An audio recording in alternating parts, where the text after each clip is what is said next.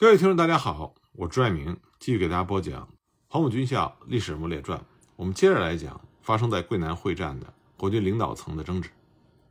上次我们说到，蒋介石在桂南会战的第二阶段，就下令改由张发奎来负责桂南战事。张发奎当时认为甘棠是整个战局的关键所在，所以他力主在一九四零年二月二日攻击甘棠，来掩护国军大部队的后退。但是在攻击发起之前，三十八集团军在宾阳的总司令部被日军的飞机轰炸。因为三十八集团军总司令部这是前方各部联络的中心，所以一时之间通信中断，无法指挥掌控。那么叶兆、连年、邓龙光、何轩四部大概是七个师的部队，因为指挥不统一，匆忙应战，根本不能够阻止日军，所以大败。宾阳很快被日军占领。而国军守军的后路被日军切断，昆仑关只能弃守。白崇禧、张发奎、陈诚等人商议，决定让白崇禧回柳州主持，第四战区司令长官部则是向大区方向后撤。张发奎鉴于宾阳失守，昆仑关一带守军的交通补给线受到威胁，就命令三十八和三十七集团军向上林、大榄一带撤退。二月八日，日军攻陷了武鸣，随后日军向后撤。二月十二日，日军在广州的广播称，惩戒的目的已经达到，自行从宾阳、上林、武鸣撤退。这样，日军呢，大部分就退回了南宁。宾阳之战就像我们前面所讲，国军本来是云集重兵，形成了大兵压境的态势，结果痛失好局。其实这场作战中，国军暴露出来的缺点，恰如战前日军的一份机密档案所分析的那样。日军当时的分析是。国军缺乏发动大规模攻势的能力，攻守之间无法自如的转换，战机捕捉能力和战略的伸缩性缺乏，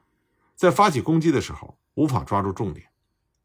那么，亲身参与了桂南会战的国军名将蔡廷锴，他也认为这次作战暴露出国军的几大问题。他说，在战术上来说，能攻则攻，不能攻则守，守不得则退，而这次会战。却犯了不知相机进退的毛病。自宾阳失陷之后，我大军紊乱异常，不能做有秩序的转进，向宾阳之敌夹击，故一溃即不可收拾。各高级司令部联系不密，毫无协同的精神，也缺乏坚定的决心。那么，蔡廷锴所诟病的这种指挥上的紊乱，追根溯源，也是在于蒋介石、白崇禧高层之争。至此呢？国军不仅三路会攻南宁的作战计划落空，而且经过宾阳一败，兵力的损耗非常的严重，短期之内根本无法反攻南宁，所以双方的军队在广西就呈现出对峙的状态。战后总结的时候，蒋介石认为桂南战败的主要原因就是主将疏忽处置不当，此为自开战以来最可耻之事。等到局势稳定之后，处置战败的主将白崇禧。就进入到蒋介石的议事日程。蒋介石在一九四零年二月二十一日飞往桂林，第二天由桂林抵达柳州，然后就召集了高级将领训话，对桂南会战的失败进行总结。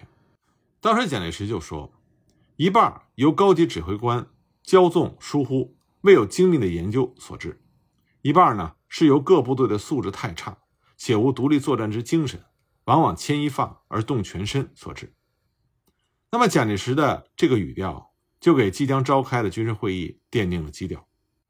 蒋介石指向高级指挥官的矛头，实际上就是指向了白崇禧。当时任白崇禧政治秘书的程思远，他事后回忆说：“实际上，这次会议就是整肃白崇禧的一次会议。通过这个会议呢，蒋介石就向桂系彻底摊牌，揭露白崇禧在军事指挥上的失误，抨击桂系军队作战不利，贬低白崇禧。”在国军军事将领中的威信，以及进一步达到让广西省中央化的目的。二月二十三日，柳州军事会议召开，蒋介石致开幕词。在开幕词里，他就抨击了国军军队作战不利，矛头再次直指白崇禧。他表示，他曾经对昆仑关反攻抱有极大的期望，认为在兵力上国军具有巨大的优势，敌弱我强，本以为胜利在握，结果是。付出了巨大代价，攻下了昆仑关，却收复不了南宁，反而造成国军的巨大损耗，第五军损失惨重。蒋介石当时指出，行营的指挥是非常适当的，部队作战也非常不利，这都负有战败的责任，不容回避。随后呢，就由各部队长官分别报告作战的经过。到总结发言的时候，陈诚就带头批评白崇禧指挥失当，说白崇禧没有在宾阳、甘棠一带配置足够的兵力，以致为敌所成，让日军有机会采用大迂回的包抄战法，使昆仑关的正面守军陷于不利的地位。张发奎当时也认为，高级将领战斗意志薄弱，很明显，白崇禧在面对日益恶化的形势时犹豫不决。张发奎还向蒋介石表示。自己身为第四战区司令长官，但对反攻昆仑关这样重大的军事举动却一无所知。后期接手指挥的时候，也没有人向他交代情况。那么，白崇禧针对陈诚的指责进行了一定的辩驳。他认为陈诚作为战场的监军，难辞其咎，任何部署都是陈诚和他两个人共同签署。但是，作为战场主官，白崇禧也承认他自己指挥失当，师徒有责，所以自行处分。当天会后，张治中就约了桂林行营主任白崇禧、政治部部长陈诚、参谋长林蔚等人，开了一个小组会议，说服白崇禧、陈诚以身作则，例行赏罚。首先呢，从行营主任、政治部长自请降级开始，依次处分一大批将领，其中有的交军法审判，有的革职，有的记过。商量之后，由张治中草拟了处分决定，面呈蒋介石。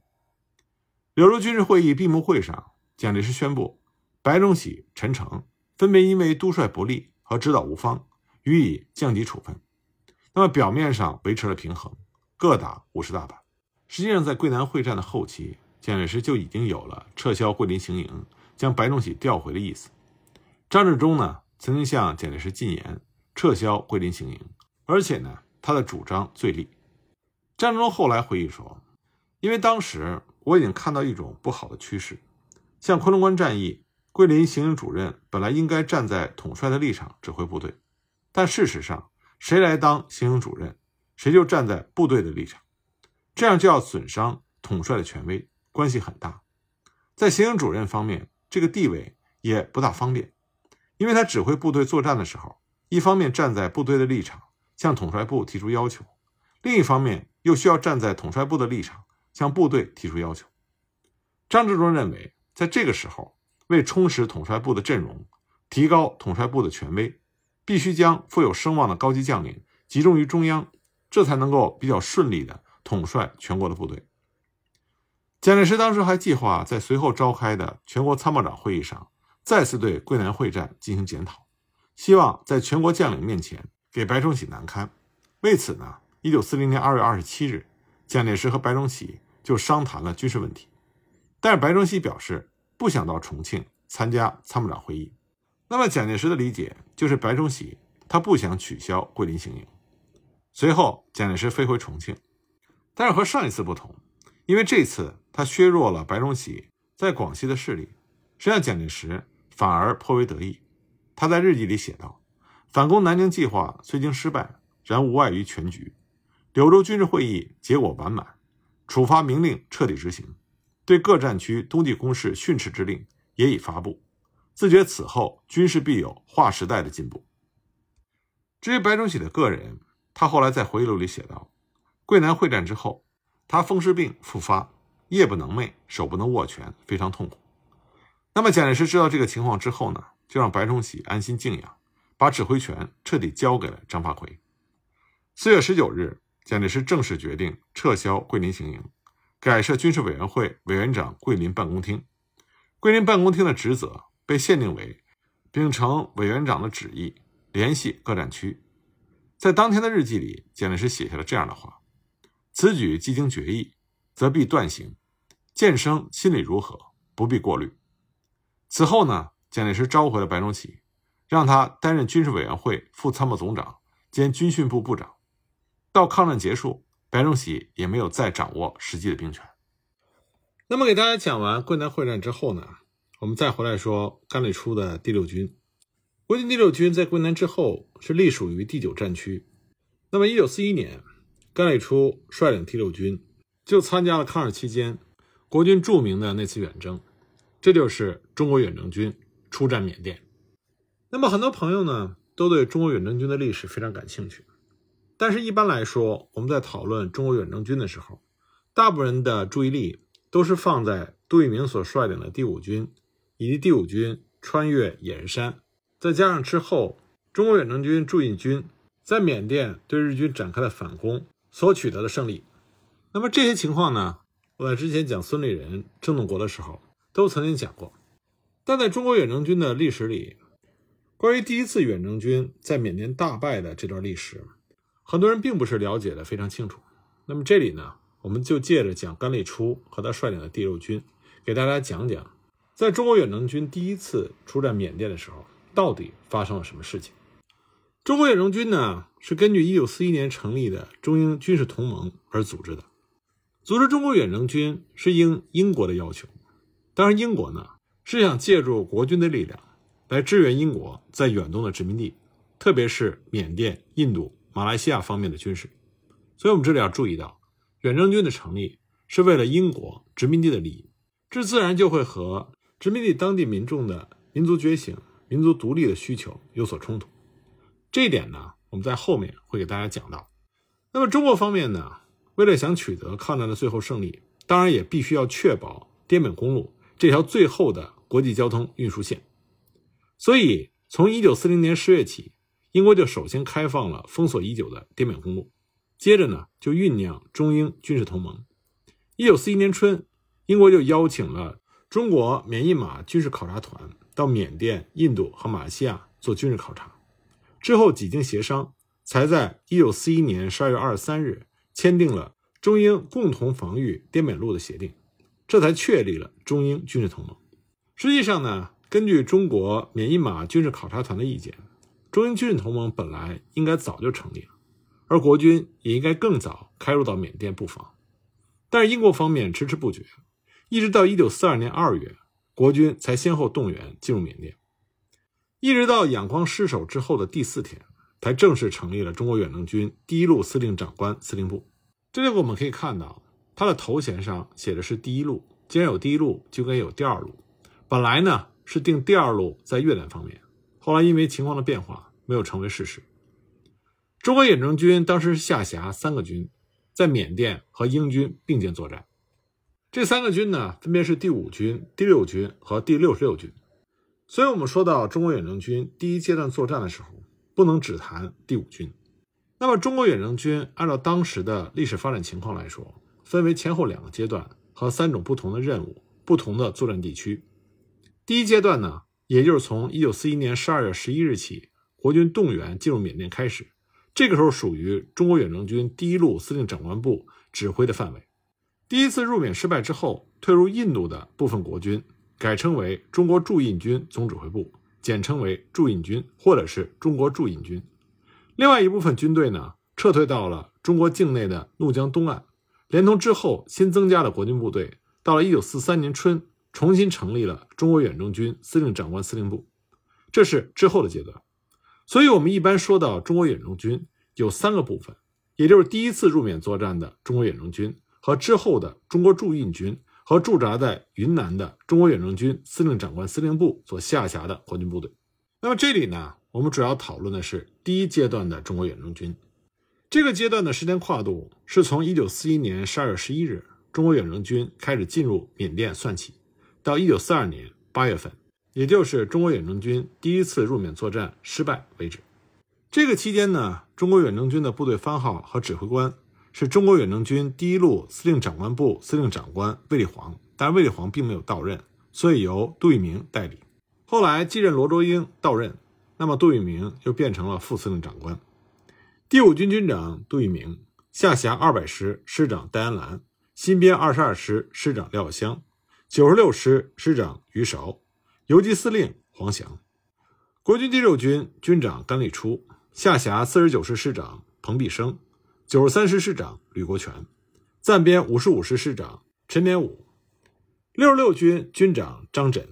下辖呢新编三十八师师长孙立人，新编二十八师师长刘伯龙，新编二十九师师长马维骥。我们之前所讲到的，发生在一九三九年冬天到一九四零年初的。广西桂南会战，就让日军截断了中国在海上的国际交通线。在这种情况之下，中国只能依靠滇缅公路这唯一的国际运输线。实际上，早在1938年春，中国就开始修筑滇缅公路。滇缅公路是在1938年12月间初步通车，之后呢，陆续加以修筑，这成为了支援中国抗战的一条非常重要的交通动脉。那么，在这条公路通车之后不久，就不断遭到英方的流难，甚至在1940年7月18日，英日双方。还正式签订了封锁滇缅路的协定，也就是英国封锁滇缅路三个月，一直到一九四零年十月才重新开放。那么，为了确保滇缅公路的畅通无阻，中央军的嫡系部队开始逐渐向滇黔、滇川、滇康边境集中。那么，当时甘立初的第六军三个师是在滇黔边境的兴仁、兴义附近整训，杜聿明的第五军三个师。是在安顺盘县附近进行整训，另外一支国军劲旅七十一军是在滇川和滇康边境整训。那么张震的六十六军是在川黔边境进行整训，这些都是当时国军中的精锐部队。那么他们为什么都是在云南和其他省份的交界部分进行整训呢？这主要是因为当时的云南王龙云并不希望中央军嫡系进入云南，一直到一九四一年中英军事同盟酝酿期间。蒋介石和龙云经过了长期曲折的商讨，龙云这才同意中央军进入到云南。这一年的秋冬期间，第六军四十九师彭弼生部先开赴滇缅路，担任护路；第五军呢，随即也开入云南。不久，蒋介石在云南成立了军事委员会驻滇参谋团，引林蔚任团长。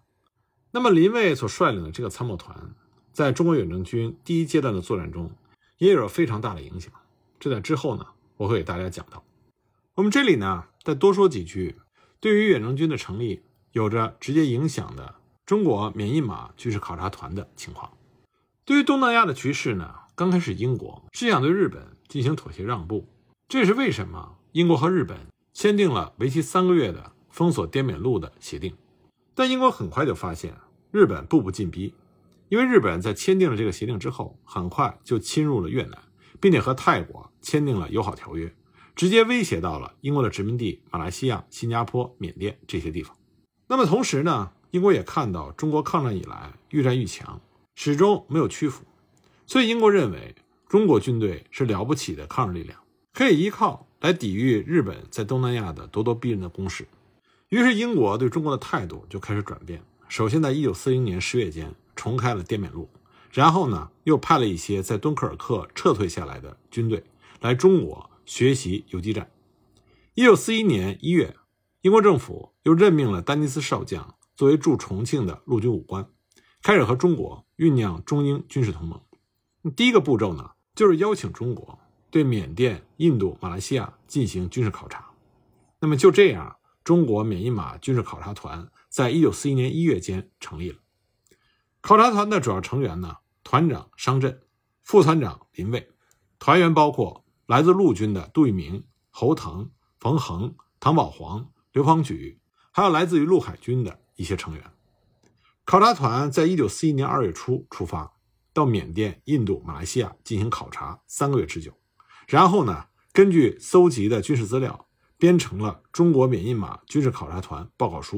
这份报告书呢，有三十多万字。其中最主要的是关于中英缅甸共同防御计划的草案。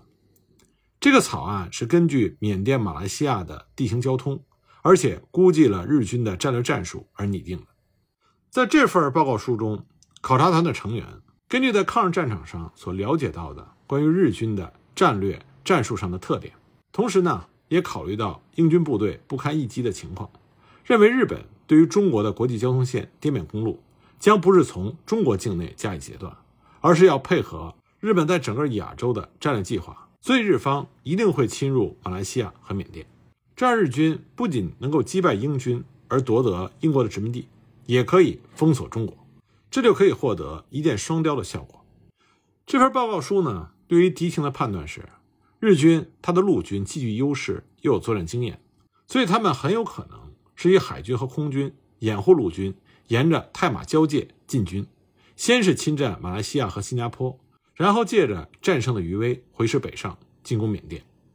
所以报告书里判断，日军很有可能使用兵力三到五个师团和优势的空军和海军对英军发起进攻。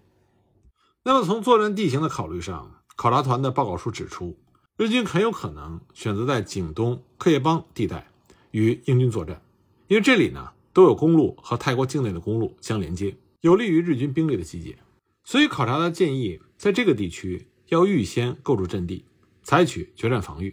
阵地呢应该修筑成有着大纵深的据点式的堡垒群阵地，这样可以吸引日军在主力阵地之前以强大的火力。摧毁日军的攻击，然后不失时机的转变成攻势，将日军包围歼灭在防御阵地之前。那么，考察团报告书里所提的这些建议，是在对缅甸进行考察之后所拟的初稿，之后又经过了部分的修改和补充。所以，这个初步意见是考察团在缅甸的时候就已经形成的。后来，当他们访问新加坡的时候，见到了英国当时驻新加坡的总督波普汉。波普汉在听到了中国军事考察团的意见之后，